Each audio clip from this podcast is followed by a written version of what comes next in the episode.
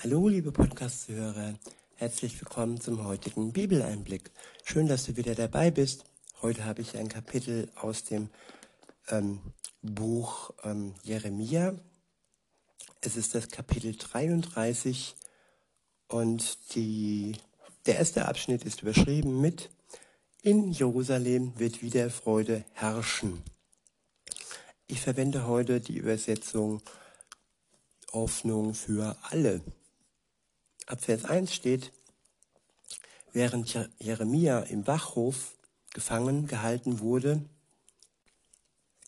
redete der Herr ein zweites Mal mit ihm. So spricht der Herr, der allmächtige Gott, der bewirkt, was er will und lenkt, was er geplant hat. Ja, Gott ist mächtig, er ist allmächtig und er bewirkt genau das, was er will und er lenkt eben das, was er geplant hat. Ihn lässt also nichts aus der Ruhe bringen und niemand ist wirklich fähig, seinen Plan zu stören. Dennoch heißt es weiter ab Vers 3, Rufe zu mir, dann will ich dir antworten und dir große und geheimnisvolle Dinge zeigen, von denen du nichts weißt. Ja, Gott möchte, dass wir ihn anrufen. Er sitzt sozusagen an der Leitung Tag und Nacht und hat ein offenes Ohr für uns, wenn wir ihn anrufen. Er ist niemand, der ähm, ja gerne zwischenrein labert, sag ich mal ganz platt, oder genauer gesagt, der sich aufdrängt, der sich uns aufdrängt. Also insofern, Gott ist ein sanfter Gott, der dich dann wirklich ähm, anspricht, wenn du ihn vorher anrufst. Er möchte gerne angerufen werden von dir, dass du ihn ansprichst, zu ihm betest, dass du ihm alles unters Kreuz legst, all deine Schuld, alles, was dich belastet, liebe Zuhörerin, lieber Zuhörer, alles, was zwischen dir und Gott, dem Vater, steht. Er ist der große Retter, der uns beschenken möchte, nicht nur zu Weihnachten, sondern Tag für Tag. Beschenken will er uns mit großen und geheimnisvollen Dingen, die er uns zeigen will, von denen du noch nichts weißt. Weiter heißt es dann ab Vers 4, ihr Einwohner von Jerusalem, hört meine Botschaft. Ihr habt Teile des Königspalastes und andere Häuser der Stadt abgerissen. Ihr wolltet die Steine und Balken dazu verwenden, euch gegen die angreifenden Babylonier mit ihren Belagerungswellen zu schützen. Doch ich, der Herr, der Gott Israels, sage euch, in den Ruinen dieser Häuser werden überall die Leichen der Gefallenen liegen, die ich in meinem glühenden Zorn umkommen lasse. Denn wegen ihrer Bosheit habe ich mich von dieser Stadt abgewandt.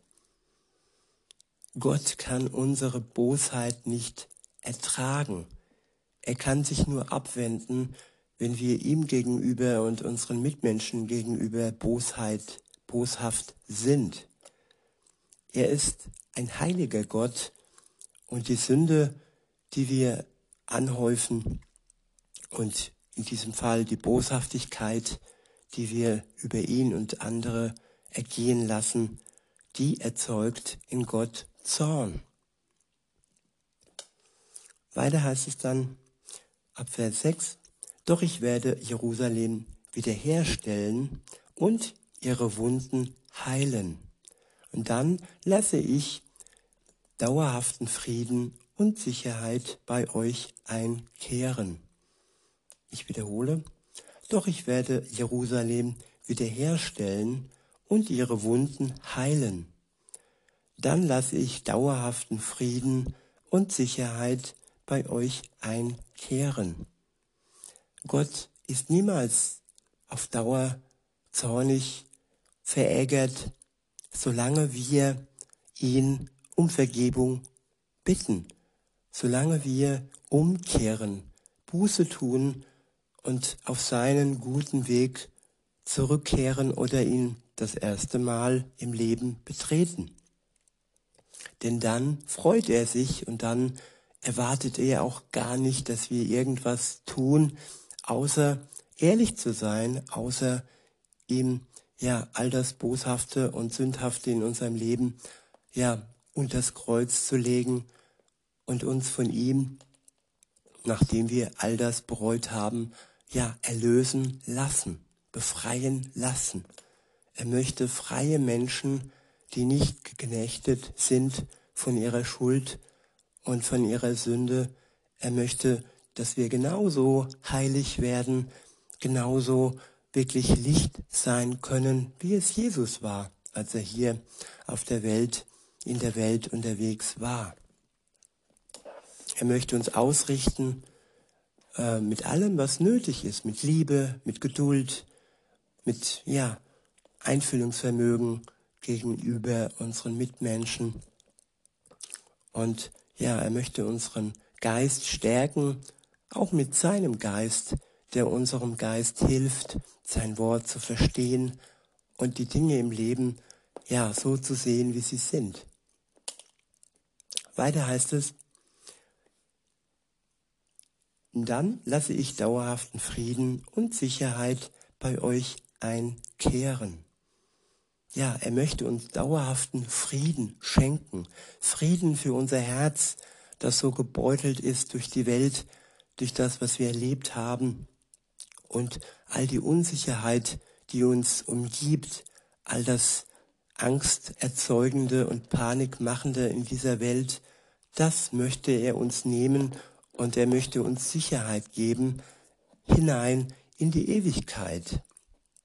Und ja, die Angst vor dem Tod will er uns nehmen und uns dafür das ewige Leben schenken. Weiter heißt es, dann lasse ich dauerhaften Frieden und Sicherheit bei euch einkehren. Ja, ich wende das Schicksal Judas und Israels zum Guten und baue das Land wieder auf wie früher. Mein Volk werde ich von aller Schuld reinwaschen. Sie haben mir die Treue gebrochen und gegen mich gesündigt. Doch ich will ihnen vergeben. Trotz des Treuebruchs und trotz der Sünden möchte Gott uns vergeben. Es ist wirklich ein sehr gnädiger Gott und er ist nicht nachtragend. Er möchte uns vergeben, wenn wir es bereuen, wenn wir Buße tun. Weiter heißt es, dann werde ich mich über Jerusalem freuen. Die Stadt wird mir Ruhm und Ehre bringen. Ja, alle Völker werden mich preisen, wenn sie hören, wie viel Gutes ich Jerusalem tue. Sie werden von Ehrfurcht überwältigt sein, weil ich der Stadt Glück und Frieden schenke. Ihr sagt, unsere Stadt ist verwüstet. Es leben keine Menschen und Tiere mehr darin. Ja, ihr habt recht. Die Städte Judas und die Straßen Jerusalem sind wie ausgestorben. Doch ich, der Herr, verspreche euch, überall wird wieder Freude und Jubel herrschen. Es wird fröhliche Hochzeitsfeiern geben. Ihr werdet hören, wie die Menschen mich preisen und sagen, lobt den Herrn, den allmächtigen Gott, denn er ist gut und seine Gnade hört niemals auf. Ihr werdet sehen, wie sie wieder in den Tempel gehen um mir Dankopfer darzubringen. Ja, ich, ich wende das Schicksal eures Landes zum Guten, so wie es früher war. mein Wort gilt. Ja, sein Wort gilt. Und das, was er verspricht, wird er auch einhalten. Er hat das Schicksal gewendet. Israel ist zu neuem Glanz ähm, erhoben worden. Der Staat Israel wurde gegründet nach dieser großen, langen, grausamen Zeit, wo sein Volk äh, versucht wurde auszulöschen. Und auch heute steht er zu seinem Volk, zu diesem wunderbaren Land, auch wenn heute andere Dinge es beuteln und es schütteln, Gott steht zu seinem Land und vor allem zu seinem Volk. Und er steht auch zu uns, die wir mit eingeladen sind in seine Familie, wenn wir Jesus, wenn wir an Jesus glauben. Weiter heißt es, ja, ich wende das Schicksal eures Landes zum Guten, so wie es früher war. Mein Wort gilt.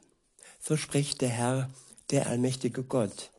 Jetzt ist eure Stadt verwüstet, von Menschen und Tieren verlassen, aber hier und in den anderen Städten wird es wieder Weideplätze geben, auf denen Hirten ihre Herden lagern lassen.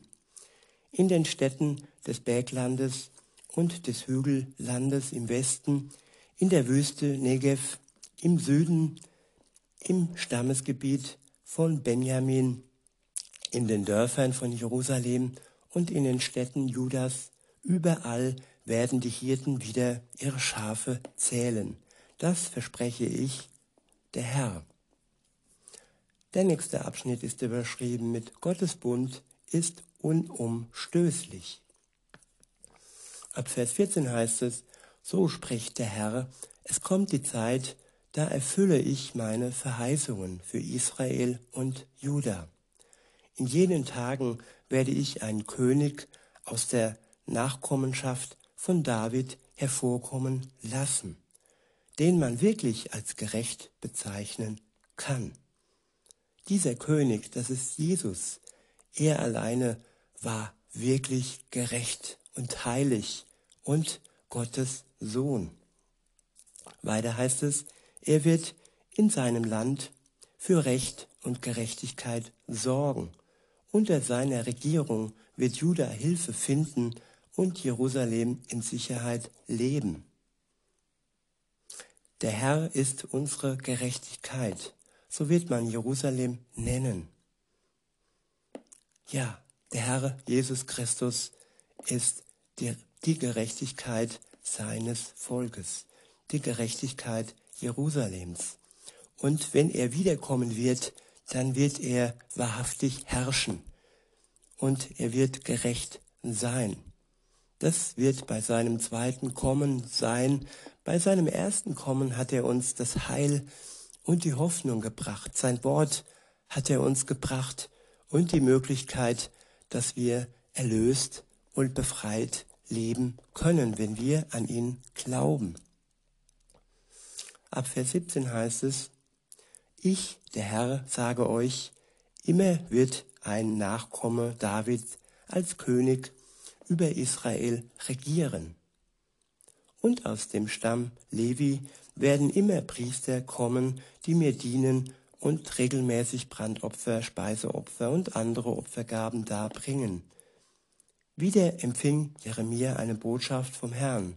So spricht der Herr, ich habe mit dem Tag und der Nacht einen Bund geschlossen, dass sie zur rechten Zeit aufeinander folgen.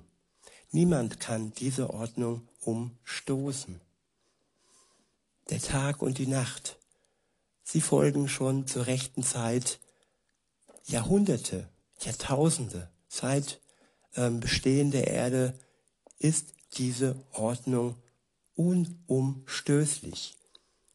Gott, der Herr, unser Schöpfer, hat diese Ordnung hervorgebracht. Genauso auch wie, so heißt es weiter, auch mit meinem Diener David habe ich einen Bund geschlossen, dass immer einer seiner Nachkommen als König regieren wird. Ebenso mit den Priestern aus dem Stamm Levi, dass sie mir immer dienen werden. Diese Bündnisse kann niemand aufheben.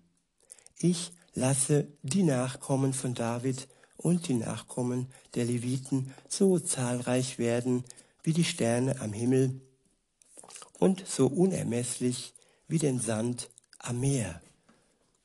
Israel sprießt, Israel wächst und es gibt sehr, sehr, sehr viele Nachkommen. Und Gott hat es nicht zugelassen, dass diese Unerme Unermesslichkeit wie, wie der Sand am Meer ein Ende hatte. Weiter heißt es, dann sprach der Herr zu Jeremia, hast du gehört, wie die Leute sagen? Hast du gehört, was die Leute sagen? Der Herr hat Israel und Juda als sein Volk erwählt, aber jetzt hat er es verstoßen. Mit Verachtung schauen sie auf die Israeliten herab, als wären sie gar kein Volk mehr. Doch ich, der Herr, sage, meinen Bund mit dem Tag und der Nacht werde ich niemals brechen, und die Ordnung von Himmel und Erde lasse ich für alle Zeiten gelten. Genauso sicher könnt ihr sein, dass ich die Nachkommen von Jakob und David nie verstoßen werde. Immer wird einer von ihnen König sein über das Volk Abrahams, Isaaks und Jakobs. Dann will ich ihr Schicksal wieder zum Guten wenden und Erbarmen mit ihnen haben.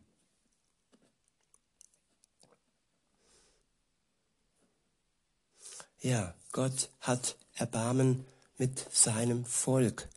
Und Gott hat Erbarmen auch mit dir, liebe Zuhörerin, liebe Zuhörer.